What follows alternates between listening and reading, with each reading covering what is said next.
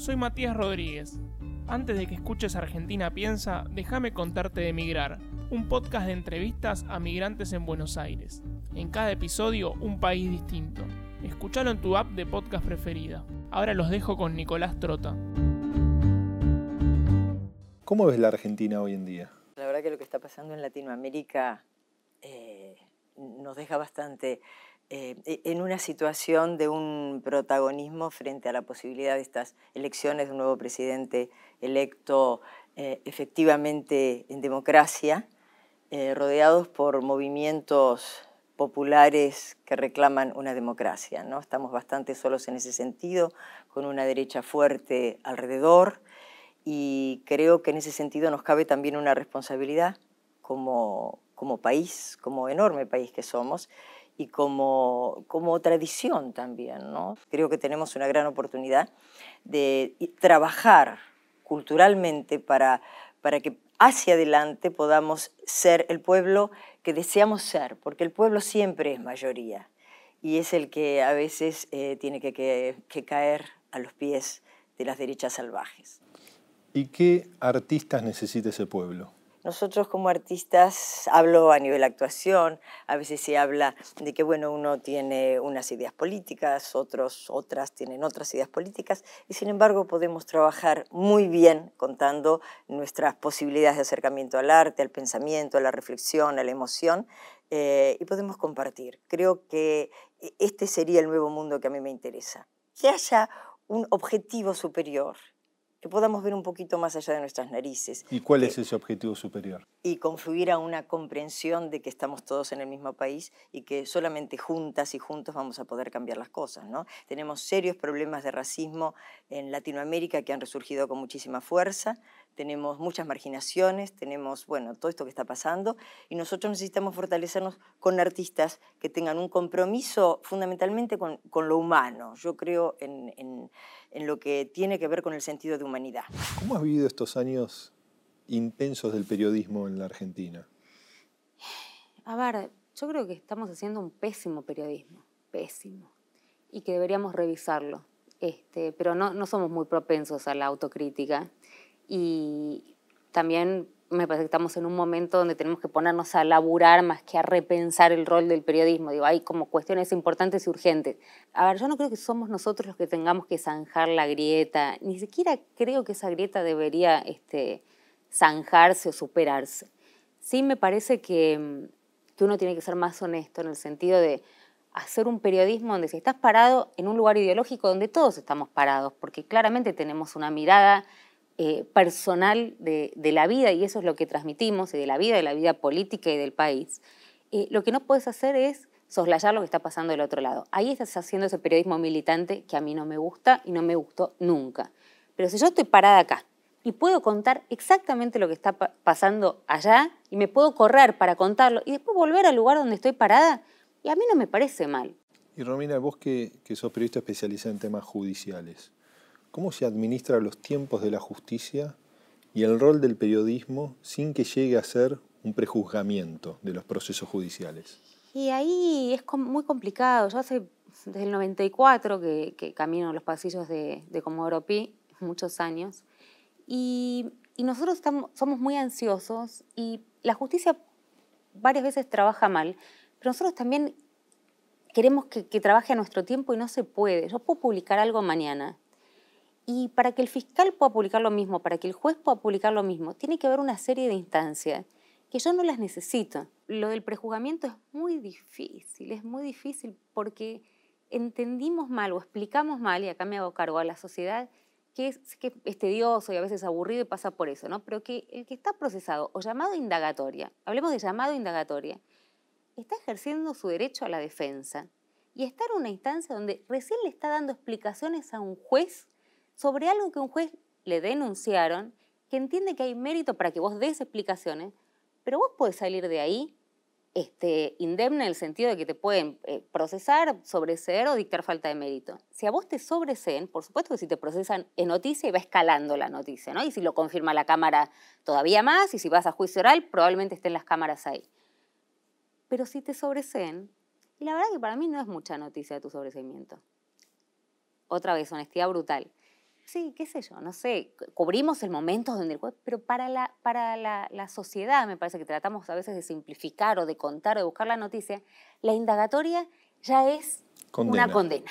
¿Cómo se establece el vínculo o la competencia en términos de audiencia y de influencia entre el espectáculo, ¿no? quizás más superficial, pero de una manera, y lo que es la cultura, ¿no? y el impacto transformador, no solo en lo individual, sino también de lo colectivo de la cultura? No, yo creo que la cultura es todo. Si la cultura es lo que es una mirada de país. Eh, Horacio González ha dicho en algún momento en una entrevista que es la estructura secreta de todo lo que se hace incluso en materia económica. Nosotros necesitamos el humor, necesitamos entretenernos sin pensar en nada, pero necesitamos también pensar. Creo que así como las personas tenemos eh, un, somos como un, combo de muchas cosas, ¿no? de momentos donde necesitamos involucrarnos mucho y hay momentos que tenemos que relajar otras cosas y tenemos que... Somos todos juntos, uno mismo es un hecho cultural. Y lo cotidiano eh, es lo que va mostrando lo que sos. De lo que se trata es de poder detectar en lo pequeño, en lo pequeño, en cada acción, eh, qué es lo que queremos y poder decidir cambiando la cultura. La cultura es lo, lo que está y ciñe absolutamente todas nuestras formas expresivas, de las personas, quiero decir. ¿Y te ha generado muchos dolores de cabeza a veces involucrarte con tus posiciones firmes en el campo público, en ciertos aspectos políticos? No, no, hasta ahora por lo menos no. Y yo creo que mis posiciones firmes, como decís, tienen que ver de todas maneras con una, eh, realmente con una amplitud de movimiento y la habilidad para la comprensión hacia las otras personas respecto de dónde están paradas. Yo creo que eh, ese sería como un punto que me importa mucho, mucho.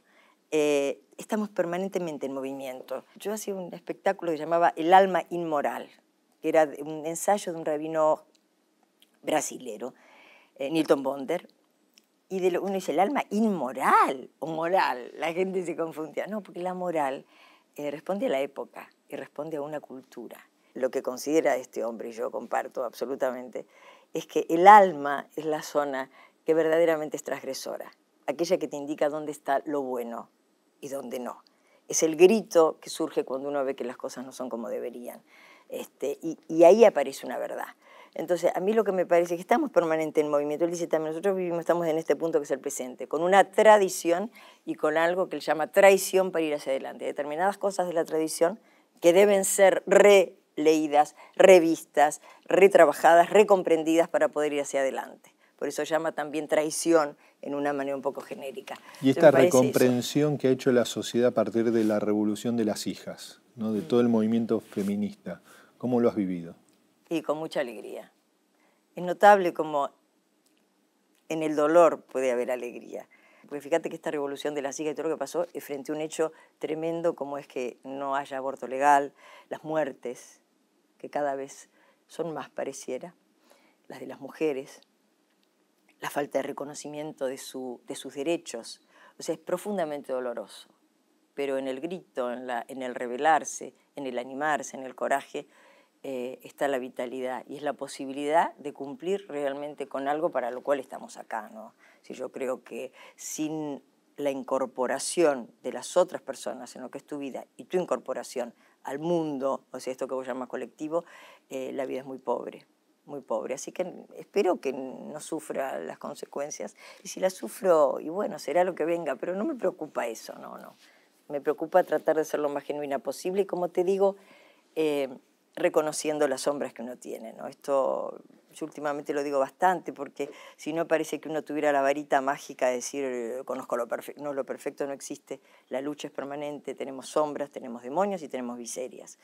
Pero el tema es qué hacemos con eso. En la sociedad en general y en particular en periodismo se observa que el que tiene una mirada parecida a la mía es inocente hasta que la justicia compruebe lo contrario y el que yo tengo una mirada contraria, preconceptos, una mirada distinta de la sociedad que hay que construir, es culpable salvo que confirme con enorme cantidad de pruebas su inocencia. Entonces es difícil generar un equilibrio porque eso también se replica en los medios de comunicación. Sí, pero me parece que hay un ABC, digamos, cuando yo digo que hay que, más allá de donde estés mirando ideológicamente la vida, eh, una indagatoria es una indagatoria y sea Mauricio Macri, o sea Cristina Fernández de Kirchner, o sea este Alberto, o sea Dietrich, no sé, digamos, este, cualquiera de los que te nombré, está sentado en las mismas condiciones en una indagatoria.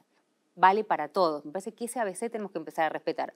¿Qué es una indagatoria? ¿Qué es un procesamiento? ¿Qué es una falta de mérito? ¿Qué es un sobreseimiento? ¿Qué significa que Cámara lo confirme? Eh, pero también es tedioso. La verdad que a veces es tedioso ponerse a hablar como más técnicamente. Tratamos de resumirlo, tratamos de ponerle como cierto color y ahí nos derrapamos. ¿Cómo se mejora la justicia? Ah, no sé.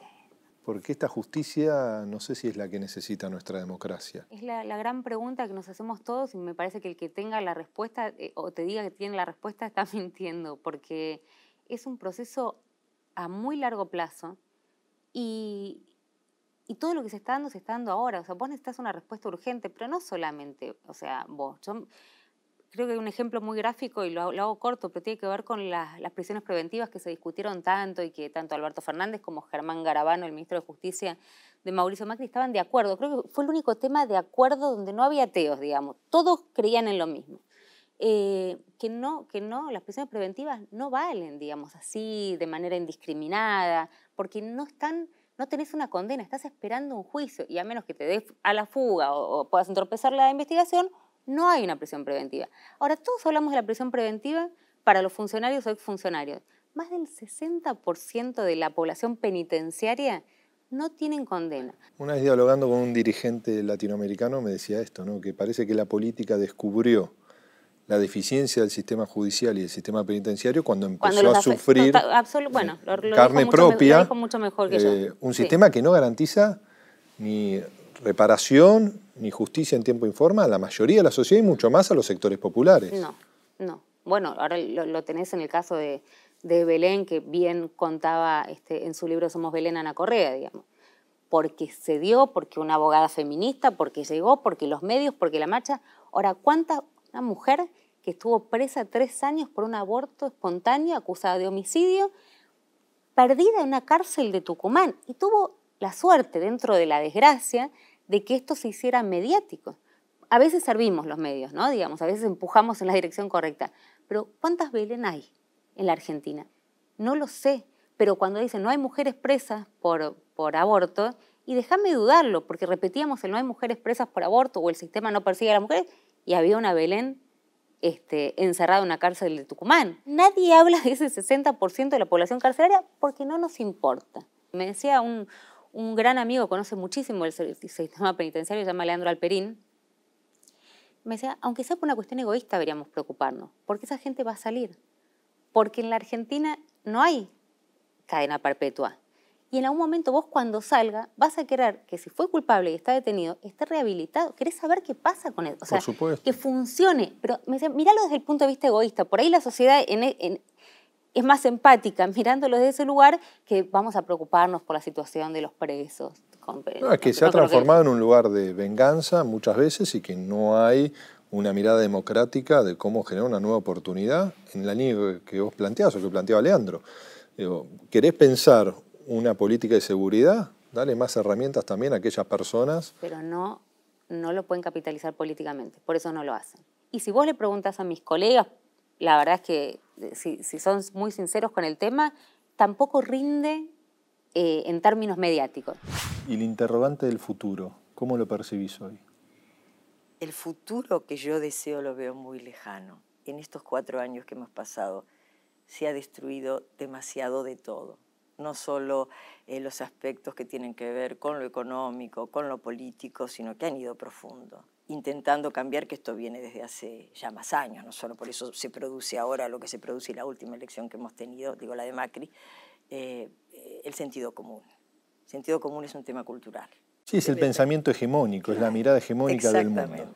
Cuando esta gente se apropia del lenguaje diciendo revolución de la alegría, ensucia la palabra alegría. Y la verdad es que alegría es una palabra maravillosa. Ellos usan palabras, eslogan, que son como, como vacíos, pero sirven para penetrar, penetrar, penetrar. Con eso te instalan una verdad.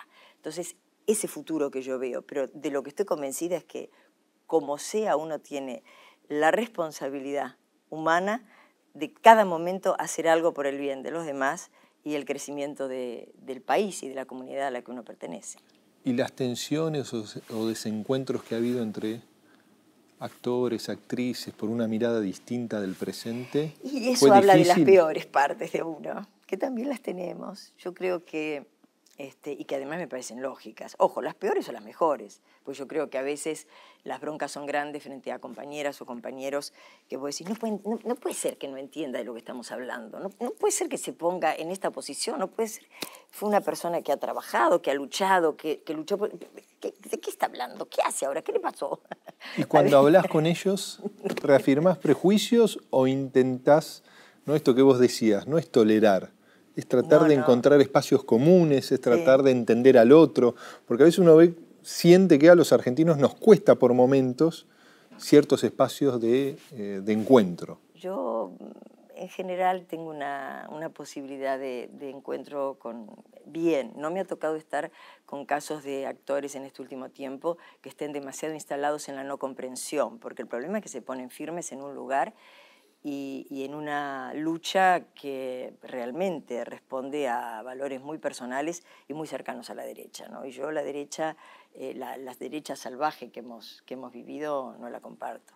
Sí creo que hay una derecha que defiende intereses y defiende un país, sin ninguna duda, defiende lo propio. Nosotros tenemos una derecha entreguista que regala la patria, regala todo, las personas no tienen identidades y no tiene memoria.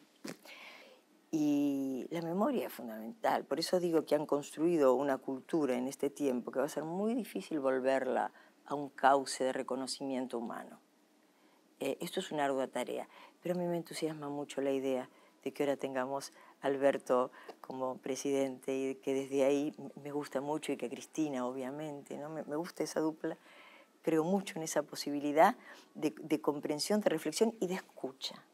Este año hiciste Juana Vive la heroína Juana Azurduy. En aquel momento ella símbolo de la independencia. Hoy América Latina está transitando un nuevo proceso de búsqueda de su verdadera independencia en términos sociales y económicos. Sí, y es muy impresionante ver que los textos que dice Juana están tan vigentes. ¿Y qué diría Juana Azurduy hoy que en su Bolivia, de donde ella nació, en su Bolivia, donde ella nació, y además ninguneada porque durante 100 años estuvo en una fosa común. Hoy que está el tema de los cadáveres, ¿no? Ni siquiera el respeto. Pues estamos viviendo una violencia en Bolivia realmente que uno no se le podría pasar por la cabeza. Están llegando a límites. Humberto Eco habla del umbral de lo soportable. Han violado todos los límites de lo soportable en Bolivia. Y Juana dice, por ejemplo, en un momento, dice, sí, yo quiero una humanidad conciliada, pero no como la pretenden ellos, porque ¿cómo van a conciliar la voracidad de los insaciables con el hambre de los que nada tienen? Y creo que eso es un resumen. Es decir, yo quiero una humanidad conciliada. Hay que encontrar la manera. ¿Cómo ves esta revolución feminista en el periodismo argentino? Me gusta. ¿Cómo ha impactado en el periodismo? Yo viví otra época, digamos, del periodismo, otra época de las redacciones, una época donde teníamos un horario para ir a llorar al baño, porque no se podía llorar en la redacción. Esto es impensado hoy en día. Y me parece que tiene que ver con eso, digamos, con, enormes colegas que además se cargaron al hombro una causa muy impopular. Era como, ¿no? Ese feminismo que odia a los hombres, ¿qué te pasó? ¿Qué te hicieron? ¿Por qué sos estupideces, pero ¿por qué sos feminista? Si sos linda, puedes conseguir a alguien. ¿Qué, qué habla? las, feministas son todas resentidas, feas, que no tienen un tipo, entonces son bueno, feministas. es el sentido común del patriarcado. pero absoluta, pero no entendieron nada, no entendieron ni por dónde empieza la historia. Pero me gusta, me gusta, me gusta que estén, me parece que son una red invisible que a todas las que no, no, formamos parte de ese primer movimiento y nos fuimos sumando y entendiéndolo con los años. ¿Y cómo lo eh, ves con mamá, con tus hijas? Tienen otra cabeza. Este, yo tengo dos nenas y yo le quería explicar el tema, porque vemos juntas el noticiero y yo trato de explicarles, o vemos, leemos juntas los diarios. Y, cuando traté de explicarle el aborto a la más grande, que tiene 12, eh, me miró y me dijo, pero sí, ¿por, qué alguien se mete sobre lo que yo quiero hacer con mi vida, con mi cuerpo? Perfecto, explícame vos, explícame vos a mí. Me parece que, que, el mundo es un poco mejor, digamos, ¿no? Eh, dentro del, del desastre que claramente es, para ella va a ser un poco mejor. ¿Y ves posible la, que puede haber alguna forma de construir consensos en una Argentina que le ha costado mucho dialogar entre miradas que parecen antagónicas? Sí, yo creo que, si entendemos que consenso no es que pensemos todo lo mismo, sí. Si vemos lo que fue la despedida de Emilio Monzó de la Cámara, me hace creer que sí. Y, creo que todos nos conmovió tanto porque justamente lo que había construido Monzó era un, consenso muy fuerte. Pero no le fue bien a Monzó construyendo consenso afuera de la Cámara, ¿no? Exacto, exacto. Fue castigado justamente por eso. Lo disciplinó este, su propio, su partido, su coalición de gobierno, justamente por eso. Pero es como, es paradójico, ¿no? Porque terminás viendo una Cámara donde todos le agradecen el trabajo que él hizo desde sectores que miran completamente distintos. Ahora, vos decís, bueno, lo logró con los pares y el partido lo disciplinó y lo dejó afuera. Y qué sé yo, pero me parece que sí. Ahora la veo acá arriba amenazando a una diputada, yéndose como se fue también de la Cámara y miro la misma Cámara y digo, ay, no. O sea, no, no se puede. No lo sé, no lo sé. Me parece que es difícil. Creo que hay gente que, lo, que los logra construir, pero no forzando que la mirada tiene que ser unívoca. Y siendo periodista, pero sabiendo que muchas veces es, complejo, la posibilidad de construir colectivamente el pensamiento con aquellos que piensan muy distinto. No, va no, no, no, no creo que pase. No. No, porque nos sentimos atacados de vuelta y reaccionamos como si se tratase de, de un ataque. La convivencia diaria, digamos, con, con distintos pensamientos fue y es difícil, este, porque yo hablo y se sienten atacados, porque ellos hablan y yo me siento atacada y porque eso no se pudo revertir todavía. Y además nos hicimos, pues me voy a hacer cargo, mucho daño en este tiempo. Y parece que antes debería venir todo lo que te digo, ¿no? Como repensarnos desde el lugar de, periodista, perdonarnos. Este, uno es un ser humano que tiene sentimientos y, no te gusta que te digan cosas espantosas. Sí, una cosa es que yo te diga, este, mira, la verdad no me gusta tu trabajo, no me gusta cómo escribís, no me gusta cómo das en cámara, no me gusta cómo hablas en la radio, me irrita tu tono, no sé. Hasta ahí te lo puedo.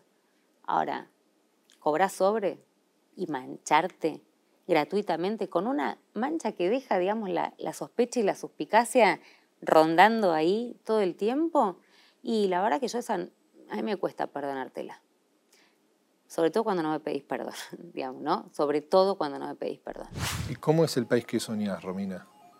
Si tenés que definir esa Argentina que te gustaría en la, en la que vivan siendo grandes tus hijas. Sí, sin tanta sospecha, de todo. Vivimos en estado de sospecha permanente y creo que eso nos hace mucho menos este, amables, afables, este, permisivos, digamos, a la mirada del otro, pues la mirada del otro es, amenazante.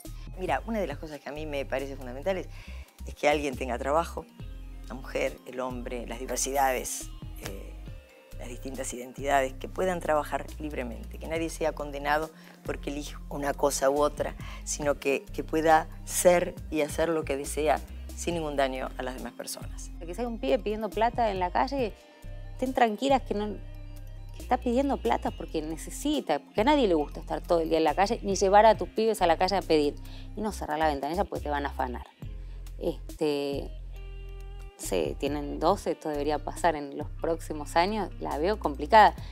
Pero no quiero perder, digamos, la, la esperanza, porque yo vivo acá, me voy a quedar acá, mis hijas viven acá y el, el futuro inmediato, inmediato y a largo plazo lo tengo construido en este país. Sentarte con tus seres queridos a disfrutar del final del día, ¿no? Y tener una cama para dormir, abrigada cuando tiene que ser abrigada y fresca cuando tiene que ser fresca.